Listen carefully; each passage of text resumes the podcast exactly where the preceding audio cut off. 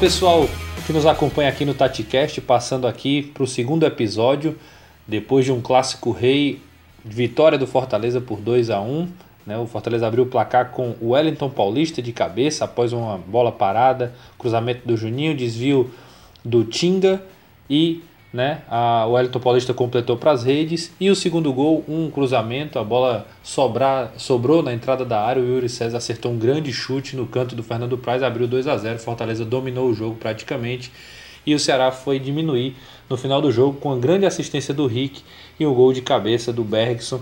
Esse, a, esses os gols da partida que deu a vitória à equipe do Fortaleza. Bom, primeiro a gente quer lhe agradecer por você estar aqui, por você já estar acompanhando o nosso podcast e você está convidado a opinar sobre o episódio, saber se você concorda ou não com aquilo que vai ser falado hoje pelos nossos nossos membros aqui do TatiCast, tá bom? Um prazer ter você aqui. Vem com a gente porque tem muito assunto para a gente falar hoje sobre o Clássico Rei. Começo aqui falando com os meninos, né? Apresentando aí Diego, João Pedro e também o Felipe. Sejam bem-vindos aí nessa. A gente tá gravando de madrugada, logo após o jogo. Isso aqui é dedicação ao TatiCast, viu? Prazer ter vocês aqui, meninos. Vamos lá. Fala Renato, João, Felipe, né, a quem nos ouve, né? É, isso aí, um jogo é legal, né? Assim, do ponto de vista tático, muita coisa boa para se observar. Do ponto de vista da emoção, digamos assim, esses minutos finais aí serviu para acordar, né? Inclusive a gente. deu uma certa adrenalina aí, manteve a gente ligado. E a gente tem, de fato, bastante assunto para falar, tem muita coisa para ser pontuada e dou as boas-vindas aos demais participantes também, né? E, e vamos para mais um. Fala galera, é, é, finalmente um, um, grande teste, né, para Ceará e Fortaleza. Acho que, assim como eu, todo mundo estava esperando, né, um, um jogo realmente para a gente ver e analisar muita coisa, né? E foi o que a gente conseguiu hoje. É, acho que, apesar da emoção ter aparecido só no final do jogo, com o Ceará fazendo um golzinho no final e dando aquela apertada, deu para deu ver e analisar muita coisa né, no jogo de hoje. Acho que o papo hoje vai render bem e vai ser bem interessante. E aí, Renato, João Pedro, Diego e ouvintes. Assim, o jogo foi bem interessante, como foi dito. Até para dar uma para ter uma ideia do, de como o Ceará do Guto vem, vem evoluindo né, no decorrer do, dos jogos e como o Ceni deu já uma outra mudada ali, poupando os jogadores que tinham jogado de segunda, já jogando com os titulares, a gente tem uma ideia de como vai ser o decorrer da temporada. Bom, não sei se vocês concordam comigo, mas Fortaleza foi muito superior ao Ceará, né? dominou a equipe, foi um time bem mais equilibrado durante todo o jogo, é, tanto defensivamente mais organizado e principalmente ali ofensivamente a partir do Felipe Alves, com aqueles lançamentos em, em, em profundidade nas laterais, né, para o desvio de Carlinhos ou também o Ting no segundo tempo, o Gabriel Dias, a bola sobrando ali para os ponteiros um, um time que mais consistente, mais entrosado e, e, e, mais intenso no jogo como um todo. O Ceará é um time mais é, tímido, é, sem tanta efetividade, apesar de ter dominado a posse de bola no primeiro tempo. É por aí? Tô equivocado? Diego, o que é que você, que é que você manda aí? Não, acho que você tá certo, sim. Né? É, superioridade, conforto. Acho que, acho que a palavra confortável fica até um pouco melhor. Não que o Fortaleza não tenha sido superior, mas que o Fortaleza esteve muito confortável, isso ele esteve, né? Eu acho que os primeiros 10, 15 minutos o Ceará teve um certo domínio na posse de bola, o que é um pouco é, atípico, né? Porque o Fortaleza é um time que gosta muito da posse. Só que, como você falou, a continuidade, tempo de trabalho te possibilita vivenciar situações diferentes e saber como sair, né? O Fortaleza não, mesmo não tendo a posse, não foi pressionado ou se sentiu, né, perdão, se sentiu ameaçado. Assim, o Ceará não teve aquela chance clara de gol. E aí depois o Fortaleza foi se soltando, foi se soltando em um dos, dos seus contra-ataques, né, das suas ligações diretas é, com Felipe Alves, né? Eu, eu já falo sobre isso há muito tempo, eu tô sendo repetitivo e A gente até tem já publicações mostrando esse lance. É a principal é, é, situação ofensiva do Fortaleza. Essa bola da diagonal longa do Felipe Alves surgiu um escanteio. Do escanteio surge um gol de bola parada, que é uma arma que o Fortaleza tem desde o ano passado, apesar de não ser sua arma principal, ela é uma situação muito usual, letal. Juninho batendo na bola no passado foi o líder de assistências na Série A, né? Quatro das seis vieram de bola parada, apesar da assistência ter sido do Tinga, né? Segundo o Felipe, e eu concordo com ele, mas a bola vem oriunda de uma, de uma bola parada. E aí ficou ainda mais confortável, porque o Fortaleza tem tinha no jogo três caras muito velozes para situações de contra-ataque, né?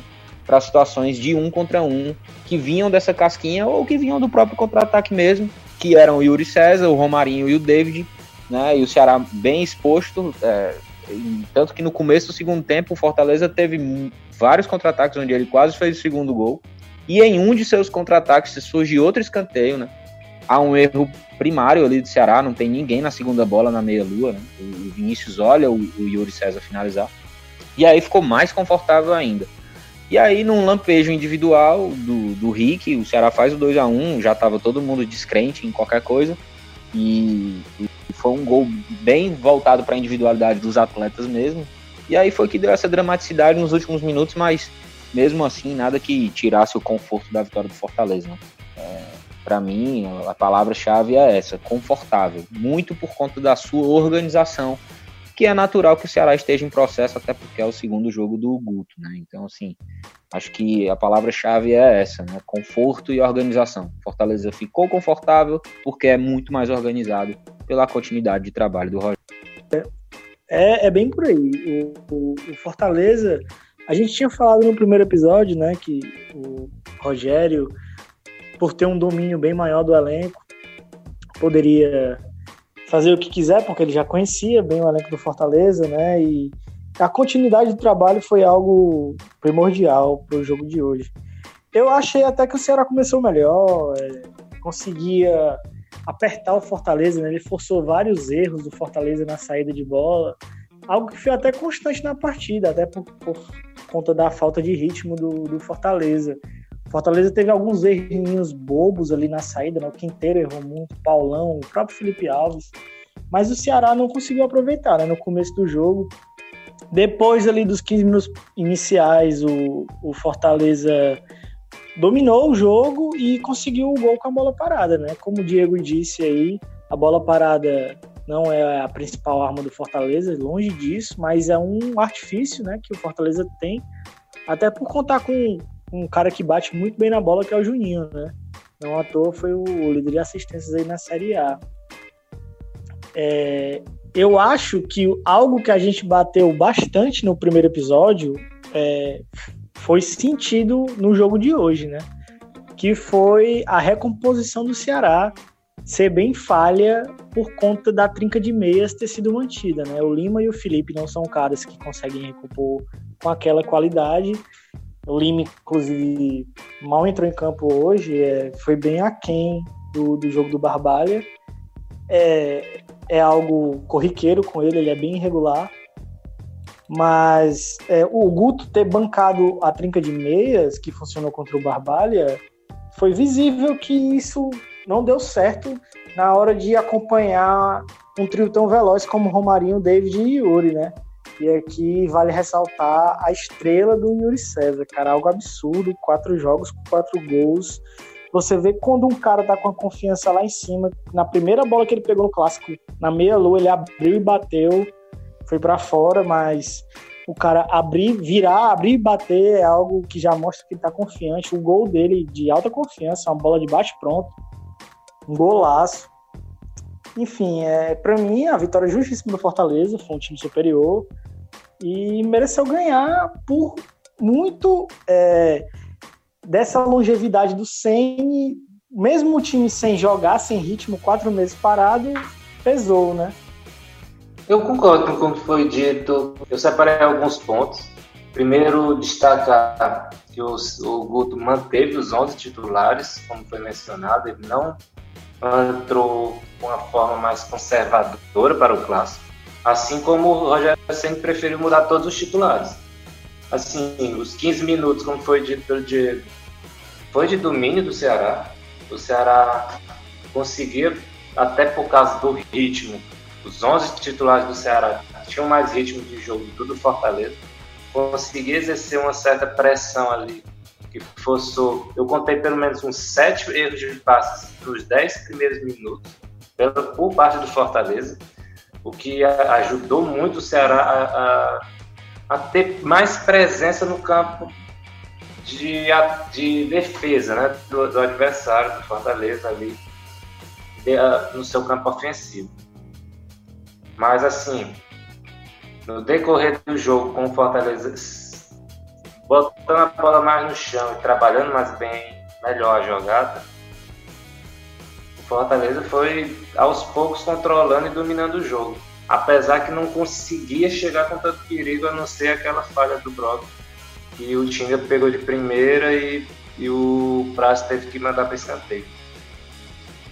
A, o, o, destaque também que eu pontuo é a questão do, da bola parada, também mencionada, assistência do Tinga, cruzamento do Juninho, que é uma, algo bem recorrente do Fortaleza, esse cruzamento, essa bola parada rente ao primeiro pau, exatamente para alguém desviar. Foi assim contra o Botafogo, jogo de reestreia do Roger Senna, que houve o gol contra, foi assim contra o Goiás, lá no Serra Dourada, gol do Bruno Melo. Sempre é um cruzamento no primeiro pau para alguém desviar, seja para alguém fazer o gol mais atrás ou direto para o gol.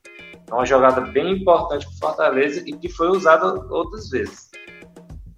E assim, eu acho que o Ceará fica a mensagem que precisa evoluir, principalmente no decorrer das partidas, porque vai ter uma maratona agora, tem jogo importante domingo, provavelmente, contra o Ferroviário. Depois vem o jogo contra o CRB, depois uma possível quarta de final, caso avance na Copa do Nordeste. Enfim, jogos eliminatórios e que o Ceará não pode pensar em perder. No primeiro episódio, vocês fizeram questão de falar que o, era muito cedo para analisar o Guto Ferreira, né, como treinador do Ceará, a, a, o, esquema, o jeito de jogar dele a, com a camisa, aliás, no, no, comando da equipe do Ceará. É, não é porque perdeu também que está tudo errado, né, que está tudo ruim, mas aonde é que vocês acham que ele vai ter mais trabalho no, no, na gestão desse time do Ceará? O que é que falta?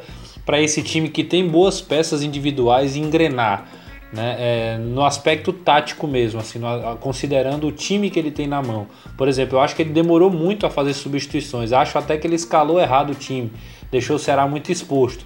Mas aí eu passo a bola para vocês para saber se vocês concordam comigo. Vamos falar do Ceará, depois a gente fala do Fortaleza. Cara, exatamente, Renato. É, para mim, o, o Guto falhou na leitura pré e durante do jogo, entendeu? Acho que, que ele deveria ter mexido na equipe do Barbalha, que, que enfrentou o Barbalha pro clássico, principalmente ali na, nas pontas, porque o duelo seria por ali, cara. Então ele, ele deve, deveria ter escalado alguém que, poder, que poderia ter composto a defesa melhor. Seria o caso do Fernando Sobral, por exemplo, na vaga do Lima. É, e já durante o jogo, é, com o Ceará perdendo de 2 a 0 ali por volta dos 20 minutos, ele veio com o Alisson e o Rick, que eu também não sei se seria a melhor mexida, entendeu? O, o Rick é, até achou assistência para o gol do Bergson já nos acréscimos, mas eu não, não sei se seria a minha opção para um clássico, para um vindo de derrota. Até, até ali no Twitter uma coisa interessante de, de um seguidor que foi é, a pergunta é, num jogo ganho contra um time mais fraco, é a tendência de você escalar um garoto da base, né? Ele estava falando do jogo do Barbalha, que o Rick não entrou. Mas num jogo, num clássico rei, você perdendo o jogo de dois, colocar o cara fica meio. Não sei se estranha é a melhor palavra. Eu, eu acho que o Guto deu uma pecada nesse sentido, na leitura, tanto pré como durante. Qual o maior desafio dele aí pela frente da, da, do comando do Ceará, Felipe? Renato, assim, eu acho que o Ceará tem uma questão muito importante a ser observada, que é a questão da minutagem dos jogadores. Claro que a temporada recomeçou, né? Tá tudo praticamente começando do zero. Mas é um time que basicamente não roda os jogadores, dificilmente roda os titulares. Geralmente é sempre os mesmos. E que vai ter uma sequência agora de jogos onde você não pode pensar em perder e, portanto, tem que jogar com força máxima. Não pode pensar em perder para o Ferroviário, não pode pensar em perder para o CRB. Aliás, o CRB não pode nem pensar em tropeçar, né? Senão pode rodar na, na Copa do Nordeste. Então, você vê, por exemplo, o Ricardinho, que é um jogador fundamental no meio campo, mas já é acima de 30 anos, já tem a tendência a ter mais lesões, a cair de rendimento com uma, uma grande sequência de partidas em seguida. E ele jogou contra o Barbalha, jogou hoje, jogou sem ser substituído os dois jogos. Enfim, não sei se ele tem capacidade física no, desse início para aguentar essa maratona. Talvez seja até o caso de ser poupado, não sei, no jogo de domingo, talvez, até pensando no jogo do CRB, que seria mais importante. Mas enfim, é, é, é algo a se pensar. Eu acho que o Guto ainda está tentando conhecer o elenco, né? até por isso ele ainda. É aquela situação, ele precisa conhecer o elenco, mas são tantos jogos importantes em seguida que ele é obrigado a escalar força máxima, pelo menos na maior parte deles. Talvez ele devia ter poupado contra o Barbalho. Talvez, eu pelo menos teria feito isso. Mas fica a situação agora que ele vai ter que correr e tentar pegar o trem andando e, e montar o time do Ceará para a Série A. Eu vejo o, o, Diego falou muito assim, a gente nos bastidores aqui em off, né, conversando ah, durante a partida, o, o, Diego elogiando o Ricardinho por conta da, dos desarmes e tudo mais. O Ricardinho, como o Felipe lembrou, tem a questão da idade, tem a questão física, né? Já vem sendo questionado durante esse tempo o Guto expôs é, essa, essa situação, expôs que eu digo, colocou em campo o Ricardinho, deixou ele lá e está expondo ele cada vez mais a, a, a, a, tudo isso. O Diego pode explicar melhor essa questão do Ricardinho e também pode dizer aí se qual a grande missão do Guto né, no comando do Ceará. Acredito que é, é, não, não sei se ele vai ser poupado né, quando, na semifinal do Cearense não. É, é, acho que eles vão, eles vão com, com tudo que tiverem aí, porque não tem mais o que escolher. Felipe, concordo quase 100% com o Felipe. Ah, eu não acho que o jogo do CRB seja mais importante do que esse jogo da semifinal contra o Ferroviário, não. Deixa eu ir por partes. Eu, particularmente, não, não gosto muito, eu não sou muito do time de falar qual time deveria ser escalado ou qual o momento ideal para substituição, sabe? Isso é muito interno, é muito do, do que houve no treinamento, é muito do ambiente, né? É, a escolha do treinador é algo muito pessoal. Eu, eu, prefiro, eu, eu prefiro tentar entender, né? E assim, o Guto chegou agora, é, é normal que ele tenha algumas, algumas ideias pelo pouco que já viu, mas como já foi destacado por, por muita gente, a diferença para o rival era a organização, era a continuidade, né? É, é, a facilidade que você tem de, de entender o que precisa fazer né? E assim, para mim é absolutamente compreensível, né? Essa derrota, a forma que foi. Eu também não quero dizer que o, o, Guto tá errado pelas coisas que ele fez. Eu acho que não é muito por aí, né?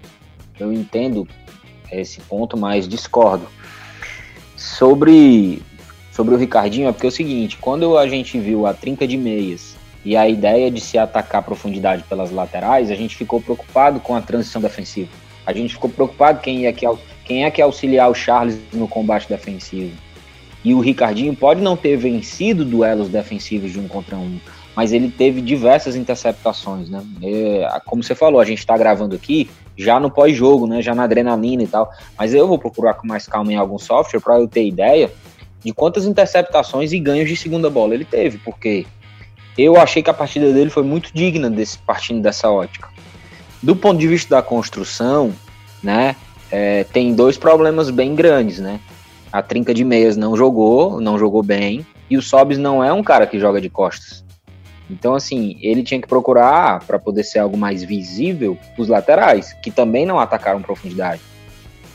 Vocês lembram da confusão que teve quando o Anderson chegou e não pôs de titular Felipe e Vinícius? Né? O torcedor do Ceará era unânime. Ah, muda o sistema, joga no 4-4-2, porque tem que caber Vinícius e Felipe. O, o Anderson falou claramente, lembra como se fosse agora. Se eu jogar com eles dois, ninguém ataca por profundidade. E eu acabei de falar no, no, programa do canal do Vozão que o, que o Rodrigo e a Lívia convidaram, convidaram o TatiCast, né? E eu fui lá representar né, a, a nossa equipe. E eu falava que o jogo de futebol consiste em você fazer o gol. E a ideia de que quanto mais perto do gol você tiver, maior a sua chance de fazer o gol. Só que para você chegar perto do gol, você precisa atacar a profundidade. Você precisa atacar esse espaço. Você precisa ter uma ação ofensiva que desorganize a linha do adversário e te abra a linha para tu finalizar. Você precisa fazer um desmarque para receber a bola. Né? Você precisa quebrar essa linha.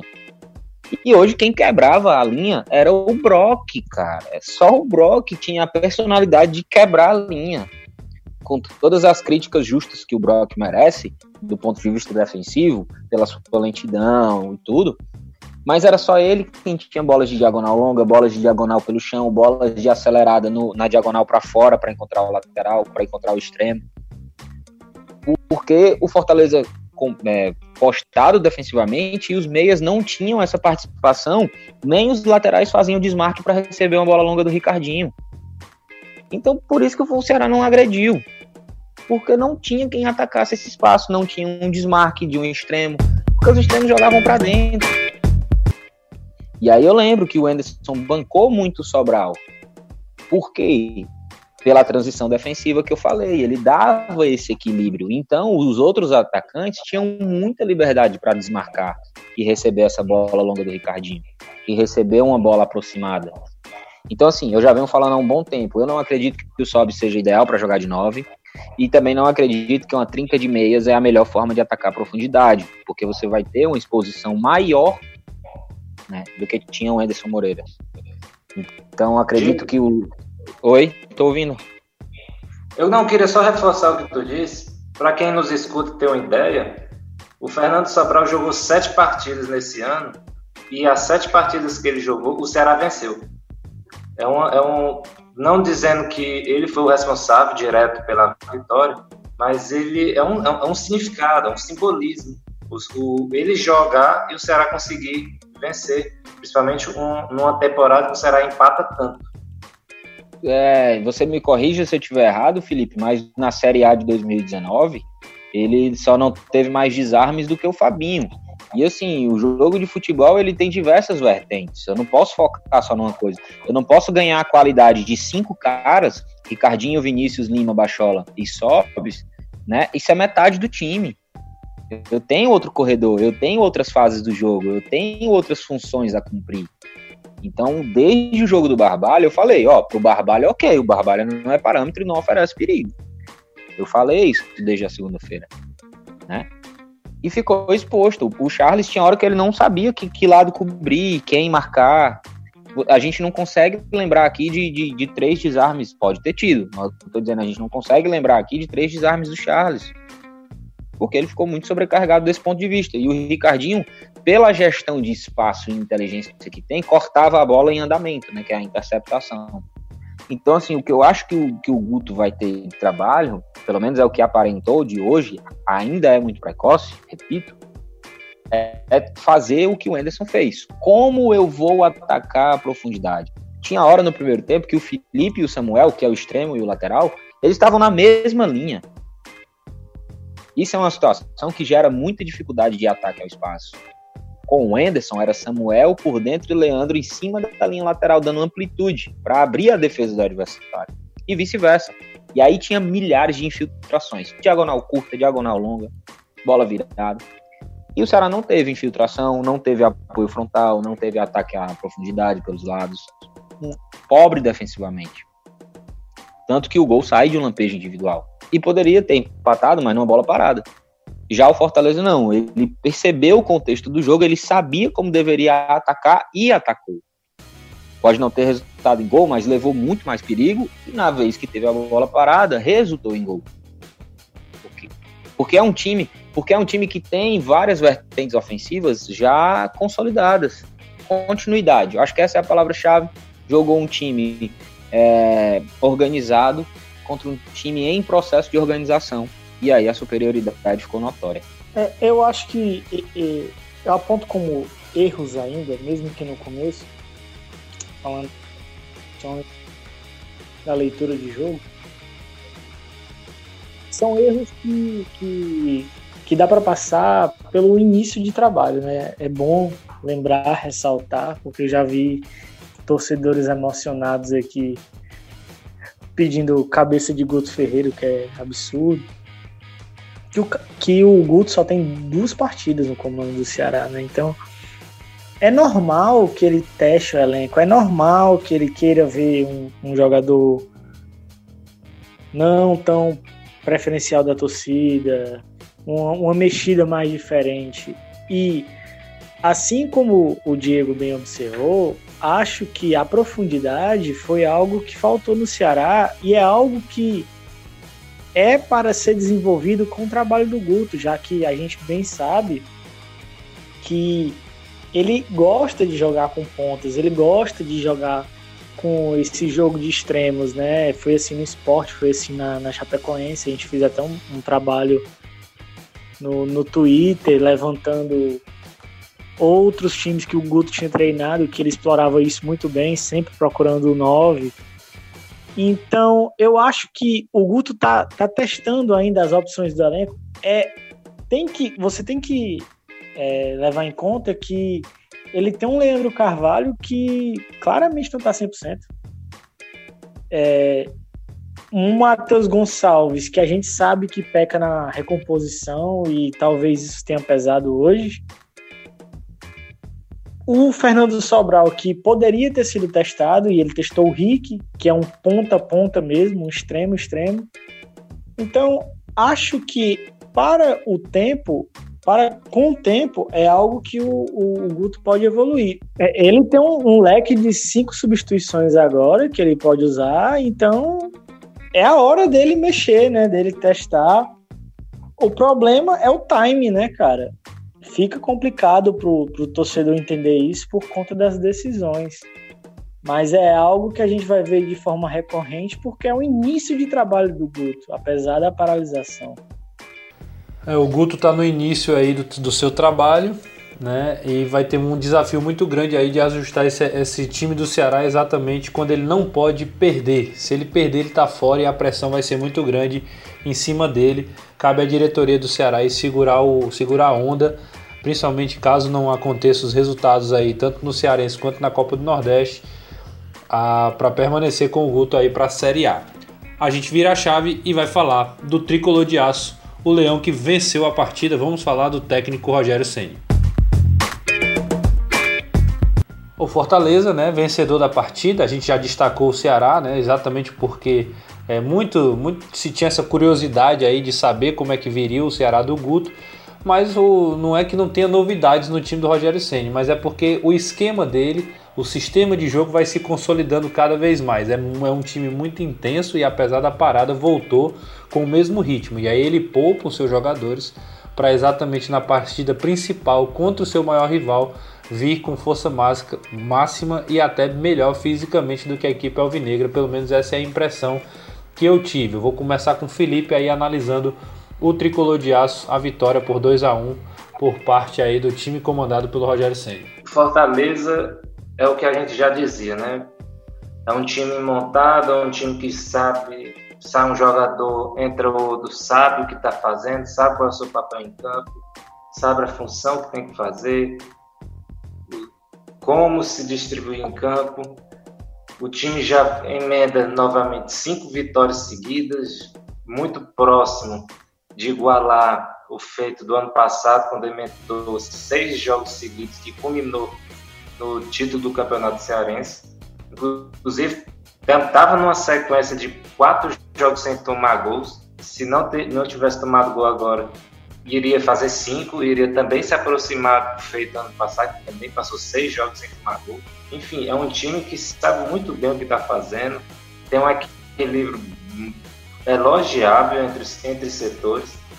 e que conseguiu, com essa vitória, chegar, a, é, além de garantir a, a, vantagem na semifinal contra o Guarani de Sobral Atlético, ele conseguiu a vantagem para finais.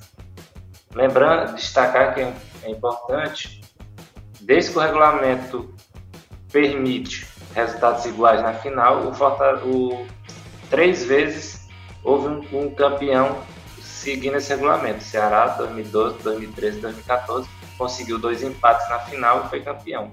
Então, assim, é um regulamento que permite você jogar e, e, é, e controlar a partida a seu, a seu mercê.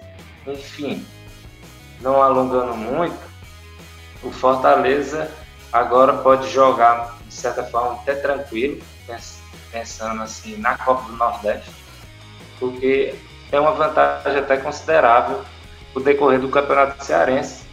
E, e agora pensar no, no, no, na conquista de um bicampeonato, de uma competição que não vê um bicampeonato consecutivo desde a da era antiga, né? Então, enfim, Rogério Senna tem um time na mão do goleiro ao atacante. Grande Diego Ângelo. O tricolor de aço aí vem com uma mantendo aquele padrão que a gente já vem destacando, a gente até já falou nesse episódio aqui, principalmente a utilização do Felipe Alves.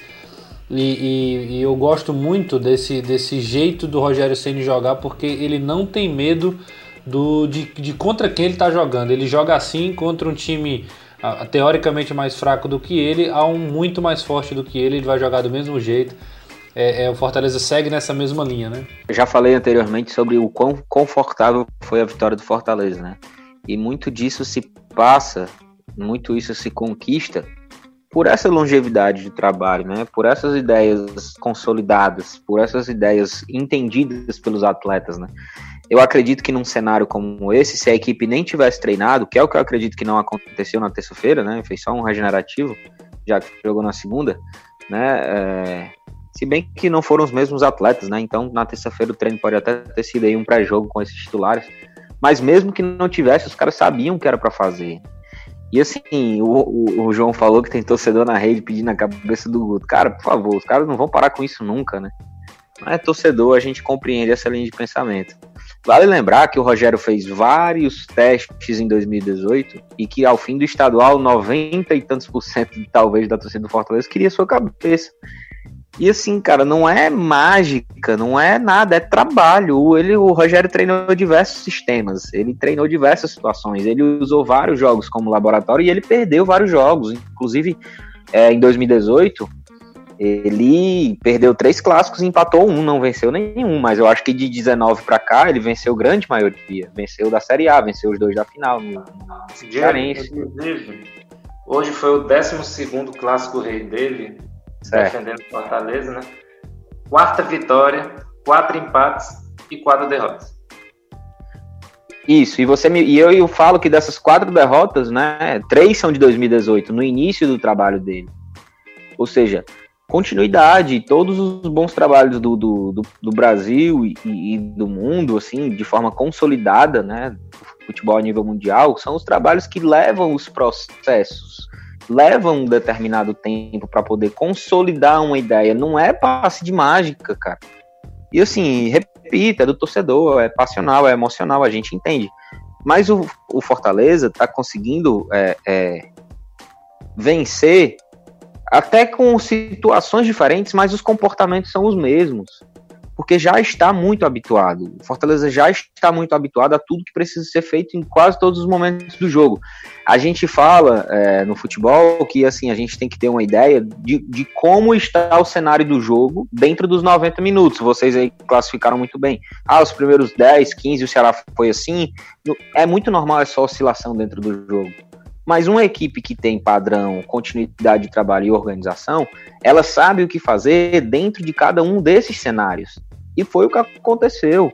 O Fortaleza manteve sua ideia, manteve seu sistema, para quem gosta de números, né? manteve seu 4-2-4, manteve seus dois volantes construtores. Que jogador é o Felipe? Incrível, jogadoraço, né? Mais uma grande partida. É, Paulão, gestão de espaço, ganho de segunda bola, segurança. Quinteiro peca na saída de bola porque não tem essa qualidade, né? Mas do ponto de vista defensivo, seguro. É, e assim, os caras de frente desequilibrantes, né? Yuri, Romarinho, David, muito bem no jogo. E aí você vai puxando de setor para setor. O Carlinhos ganhou muitos duelos ofensivos, né? Nas bolas diagonais que o Felipe Alves trabalha, né? Com muita qualidade. E essas é, situações é, individuais, né? Do ponto de vista técnico ou até tático, se dá muito pela organização coletiva que a equipe tem, né? Quanto mais organizado coletivamente é uma equipe, mais fácil de, de potencializar as individualidades, né? É, e isso fica muito claro. Para mim, já vai ficar até um pouco redundante. É a organização que faz a diferença, que fez a diferença nesse confronto. E a gente falou também, né? A gente sabe que os dois gols foram oriundos de bola parada. Tem uma, uma situação a observar, né? É, nos dois gols tem atletas é, específicos que correm para antes do primeiro pau para tentar a casquinha, né? O primeiro é efetivo, a casquinha e logo em seguida o segundo desvio para o gol. Né? É, eu acredito que a bola bateu no, no, no Paulista, eu não sei se ele teve até uma certa consciência para fazer o gol, mas o gol é dele. E no segundo, por mais que não houvesse é, uma concretização da jogada, já ali nesse frame, né, nesse recorte, é, por conta desse desvio, há uma bola resvalada para a entrada da área. Né? Então, se existem algumas formas de atacar, que é quando você tem a posse, que é quando você contra-ataca ou quando você tem a bola parada, o Fortaleza é muito forte em qualquer um desses instantes, né? Isso se dá por conta de toda essa coletividade, dessa qualidade coletiva, né? É, perdão, se dá por essa qualidade coletiva que a equipe tem, de um trabalho já consolidado, de tempo, de, de, de ideias consolidadas, né? E isso pesa muito, cara. É, e fica cada vez mais, mais evidente, né? E o, o que mais me intriga é que o Fortaleza, ele tem algumas variações, dentro desses três instantes, né, que já é uma boa variação, você tem, você é efetivo em três formas de atacar, mas dentro delas, né, o Fortaleza aparentemente não é de, de mudar muito, né. A gente falava no começo do ano, até aquele jogo contra o Náutico, que o Fortaleza ia passar a contra-atacar um pouco mais, né. Hoje também ficou claro mais uma vez, é uma variação. Só que dentro da organização ofensiva, que é o jogo com o Felipe Alves, tem alterado um pouco. E é incrível como muita gente sabe como acontece e pouca gente é efetivo jogando contra, né? É... Por favor, pelo amor de Deus, eu não quero comparar a qualidade de treinador, nem de trabalho, nada. Eu tô falando, vou fazer um comparativo de como se comportou enfrentando o Fortaleza. Mas o Argel enfrentou o Fortaleza antes da pandemia e soube neutralizar essa jogada em específico, né? O Ceará jogou basicamente na fase defensiva naquele dia, num 4-1-4-1. Só quem pressionava o Felipe Alves era o Rafael Sobis. O que que acontecia? Esse 1 defensivo, 4-1-4-1, que era o William Oliveira, que ficava entre as linhas, fazia essa cobertura nessa bola longa. Então foi uma alternativa que o Argel teve de é, neutralizar a principal ação ofensiva do Fortaleza. Tanto que naquele jogo, o segundo tempo, Fortaleza praticamente não usa o Felipe Alves e é o Felipe quem começa a fazer a construção da equipe. Né? Eu lembro de uma bola enfiada para o Carlinhos. É, no final do segundo tempo tem uma bola que, que, quase sai gol. Foi um passe exatamente igual do Felipe para o Gabriel Dias, que o Ederson quase faz o 2 a 1 né? Eu acredito que o torcedor lembre bem desse jogo. E Outra equipe que eu vi que veio aqui para Fortaleza jogar contra o Fortaleza e soube neutralizar com uma ideia já diferente foi o Corinthians. Né? O Corinthians venceu na Série A aqui em 2019 por 3 a 1 e o melhor jogador do Corinthians há anos é o Fagner, e o Fagner foi reserva. Jogou o Michel Macedo. E o lateral esquerdo do Corinthians é muito alto, que é o Danilo Avelar. Né? Fez até um dos gols do Corinthians naquele dia. Fortaleza também diminuiu essa jogada porque a bola era, era, lançada, mas Michel Macedo ganhava de um lado pela sua estatura e o Daniel Avelar, o Danilo Avelar ganhava do outro. Então, assim, existem algumas formas de neutralizar essa ideia de jogo, né? É, quando isso acontece, aí o Fortaleza parte para outra tentativa, que é com o uso dos, dos volantes construtores, né? Mas quando você consegue neutralizar a principal ferramenta ofensiva do adversário, você já, já consegue causar um certo desconforto. E a gente já falou aqui várias vezes: tudo que o Fortaleza não teve hoje foi desconforto. Foi uma vitória confortável, foi uma vitória confortável pelo. Parecia que o Buto não conhecia essa vertente é, ofensiva do Fortaleza e o Fortaleza soube tirar proveito disso e dar sua bola parada, que para mim veio com uma, uma certa novidade, que é essa corrida para o primeiro pau para raspada, né? A gente conversava aqui em off sobre os gols né, do Fortaleza de bola parada e esse comportamento para mim é um pouco novo. Vamos analisar para ver o que, é que a gente consegue extrair desse comportamento de bola parada do Fortaleza. É, e tem muito a ver também com a ocupação de espaço, né? O Diego falou aí quando o, o time consegue neutralizar essa jogada mais aberta, iniciada pelo Felipe Alves, há, um espaço maior no meio de campo, né? Então Felipe e Juninho acabam tendo mais espaço para poder reter essa bola e pensar no jogo ali de frente, chegando mais, a, chegando mais na, na, na linha de ataque do adversário, né? Então é tudo ocupação de espaço. João Pedro Guedes que ainda não falou sobre Fortaleza, a bola está com você. E depois a gente vai para as considerações finais desse nosso podcast. Eu acho que algo importante a salientar é, é como o encaixe foi importante nesse jogo, né? O, encaixe dos times, né? No começo do jogo, que o Ceará estava bem, você via que, mesmo no, na fase defensiva, no Ceará, o Ceará com 4-4-2 bem, bem claro, com o Vina e o Sobis é, pressionando o goleiro, ainda assim ele conseguiu forçar erros do, do, Fortaleza, até por causa da falta do ritmo e tudo isso que a gente já debateu. Mas a partir de, de, um, de alguns momentos que o Ceará começou a quebrar, o próprio Ceará começou a quebrar esse encaixe, foi é, acontecendo várias brechas para o Fortaleza trabalhar. É, a gente pôde ver no primeiro tempo, por exemplo, o Ricardinho querendo pressionar o goleiro, e aí o Felipe Alves poderia, o Felipe Alves poderia e pôde e fez a, a quebrada é, na lateral, né, pro Gabriel Dias, que já tinha entrado no lugar do Tinga, raspar, ou então pro Carlinhos. E essa jogada, que já é bem conhecida do Fortaleza, que a gente trabalhou, foi bem utilizada porque é uma jogada efetiva. O Fortaleza que joga com dois pontas, que joga com ponta é, o Romarinho é um extremo, mas que tem uma, uma, boa característica de central, ele joga pelo meio. Fortaleza, quando, quando ganha essa, essa raspada, é, é mortal. Eu vi muitos amigos meus falando mal do, do Thiago, o zagueiro do Ceará, mas, cara, é, é, é inviável. É, é muito difícil para ele ganhar um contra um contra um Romarinho, por exemplo. Teve um lance que, que, ele, que ele fez falta no, no Romarinho e até o, o, o Yuri César chutou para fora e o pessoal ficou falando, ah, ele errou o bote, não sei o quê. É muito difícil, cara. Quando, quando um Gabriel Dias ganha uma raspada da quebrada do Felipe Alves e aí o ponta sai em velocidade, num 2 contra 2, um 3 contra 3, é complicado com um zagueiro mais pesado. A gente sabia que o Ceará ia estar com essa zaga mais pesada com o Thiago e Brock, né? Quando a escalação surgiu. Isso ficaria complicado. É, eu acho que vale é, ressaltar também o jogo dos volantes construtores, né? Que é algo que a gente também falou aqui, o Diego falou na, comentou na fala dele.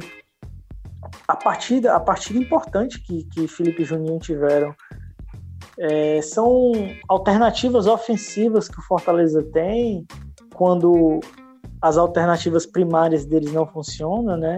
Os jogos pelas, pelos lados, então os volantes construtores começam a agir mais pelo meio. E hoje, eu, eu acho que o Diego resumiu muito bem, a palavra é conforto. Fortaleza teve conforto, então Fortaleza teve como atacar de todas as maneiras possíveis. O Fortaleza pode atacar pelos lados, pelo meio, em vários momentos a gente viu o Juninho abrindo o jogo nos laterais, tanto no, no, Gabriel, que entrou na vaga do time, quanto no Carlinhos. E aí o Carlinhos podia encostar no ponta.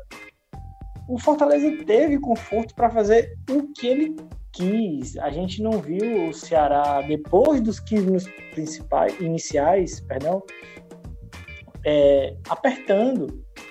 Então, é, o, o, segundo tempo ficou até mais claro isso. Quando o Fortaleza criou chances que o, exigindo que o Praz defendesse. Exatamente, porque quando o Ceará voltou do intervalo, é, precisando virar o jogo para conquistar a liderança, ele deu espaço para o Fortaleza atacar, entendeu? E era isso que o jogo do Fortaleza queria. É, logo no, nos cinco primeiros minutos, salvo engano, Fortaleza teve uma chance com o Felipe que ele chutou rente à trave. Um lance de contra-ataque comum. E se desenhou o jogo. É, o Fortaleza teve mais oportunidades para ampliar o, o, marcador e não fez.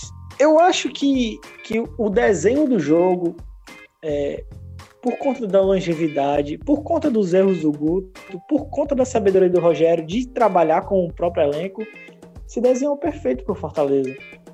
Apesar do começo tranquilo do Ceará e até positivo, após os 15 minutos o Fortaleza teve domínio do jogo e aí soube trabalhar com as armas que ele pôde, pôde usar. Foi bola parada, foi contra-ataque e aí surgiram os gols, entendeu?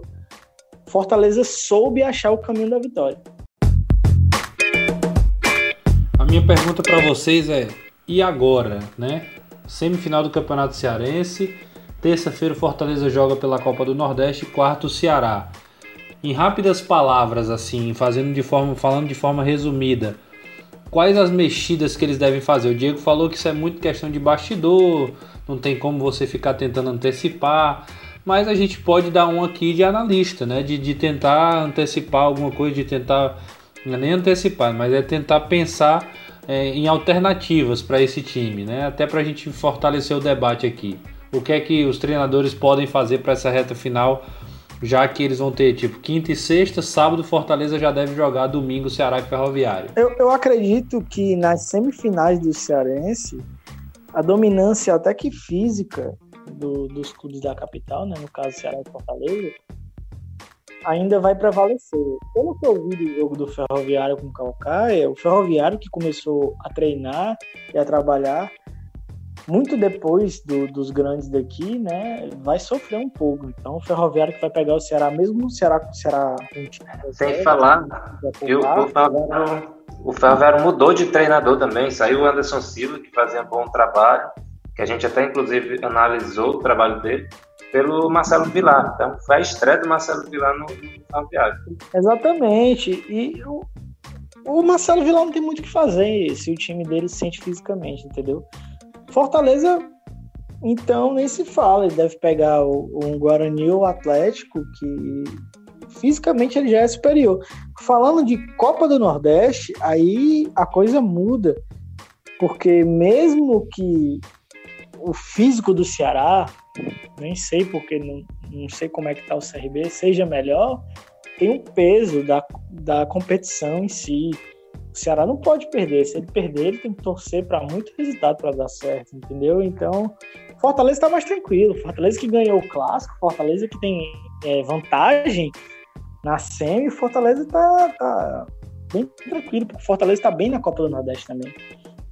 O Ceará tem que mais pisando em ovos, principalmente na Copa do Nordeste. Acho que no Cearense ele não vai ter tantas dificuldades. Afinal, a gente já sabe que vai ser disputada no decorrer do brasileiro.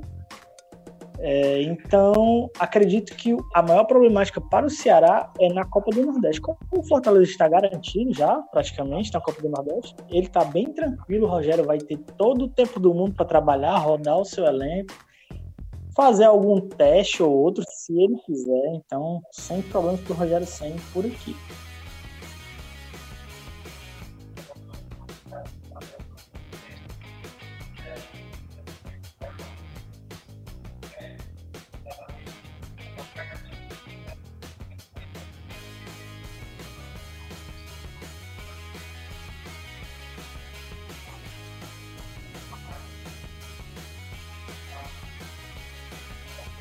Eu, pelo menos, acredito, até porque ele vai focar na Copa do Nordeste. Ele já percebeu, por exemplo, contra o Guarani de Sobral, que ele pode poupar alguns jogadores e ainda assim o nível físico e técnico é aparentemente gigante para esse começo de, de para esse retorno desse do Campeonato Cearense. O Atlético até é um adversário que pode oferecer maiores riscos que o Guarani de Sobral, por ter voltado antes que o Guarani, mas ainda assim o, o não deve encontrar muitas dificuldades para vencer o Atlético. O Atlético, em tese, é favorito. Claro que o futebol apresenta muitas surpresas. Agora, sobre o, o, a questão do Ceará, inclusive na coletiva recente do Guto, ele falou que, dependendo da parte física dos jogadores, ele poderá poupar os contra o Ferroviário. A ver, né? Até porque o Ceará tem, um, tem uma vantagem. Tanto Fortaleza como o Ceará tem uma vantagem. Eles estão jogando. Como eles já estão jogando, eles já têm um, um ritmo de jogo. Por mais que seja curto, por exemplo, o CRB não tem. O CRB não voltou ainda. Campeonato Alagoano, até que eu saiba, não tem previsão. O tem previsão é durante a Copa do Nordeste ou depois.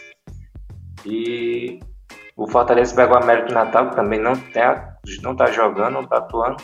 Enfim, seus rivais, em tese, estão parados. O Pernambucano que volta domingo, mas é muito curto comparado ao Fortaleza, que tem Fortaleza e Ceará, que tem pelo menos uns três jogos de vantagem de ganhar aquele ritmo, né? Eu, particularmente, não faço ideia, né? Desde que o Rogério veio pegar um Flamengo aqui na Série A do ano passado, o Flamengo que atropelava todo mundo e o Rogério jogou com um time misto, mais para reserva. Assim, não é muito fácil entender com o que pensa o Rogério. Ele pode poupar porque acredito que já é uma vitória mais tranquila, como ele pode dar minutagem e, e reforçar alguma ideia nova, né? Então, acredito, eu não vou dar esse pitaco porque, sinceramente, eu não faço ideia. Do Ceará, eu só sei que o Ceará tem jogos importantes, né? Vale lembrar que ele também, num futuro próximo, tem a Copa do Brasil, coisa que o Fortaleza não tem, que se preocupar agora, né? O jogo de volta contra a Vitória. O Ceará precisa pontuar para se classificar na Copa do Nordeste e o Fortaleza não tem essa necessidade. Então, assim, diria que o Fortaleza está num mundo né, bem mais tranquilo que o do Ceará. É só isso que dá para cravar, que é uma verdade absoluta. Como virão as mudanças, eu particularmente não, não faço ideia. Eu acredito que o Guto, por estar conhecendo o elenco, vai dar uma minutagem maior para alguns atletas. Né? Isso é normal. Agora, quem, eu particularmente não sei. Do Rogério, repito, uma grande incógnita. É isso, é isso, senhores. A gente chega ao final desse episódio falando aí do pós-clássico e também já fazendo uma perspectiva aí para semifinal do Campeonato Cearense e um pouco também da Copa do Nordeste analisando o contexto de Ceará, Fortaleza principalmente. Vamos ficar atentos aí como é que vai ser esse andamento das decisões dos treinadores e das nossas equipes aqui também, tá bom? Me despeço de vocês, mando um grande abraço. A gente se encontra no episódio 3. Já são dois, hein? Dois já foram. Continua mandando sua mensagem, continua dando feedback, a gente conta muito com isso e a gente espera você aí a sugerir, opinar para que a gente possa comentar. Aos poucos a gente vai citando a galera que está acompanhando o TatiCast, tá bom? Fica com a gente, até o próximo episódio, um grande abraço, valeu!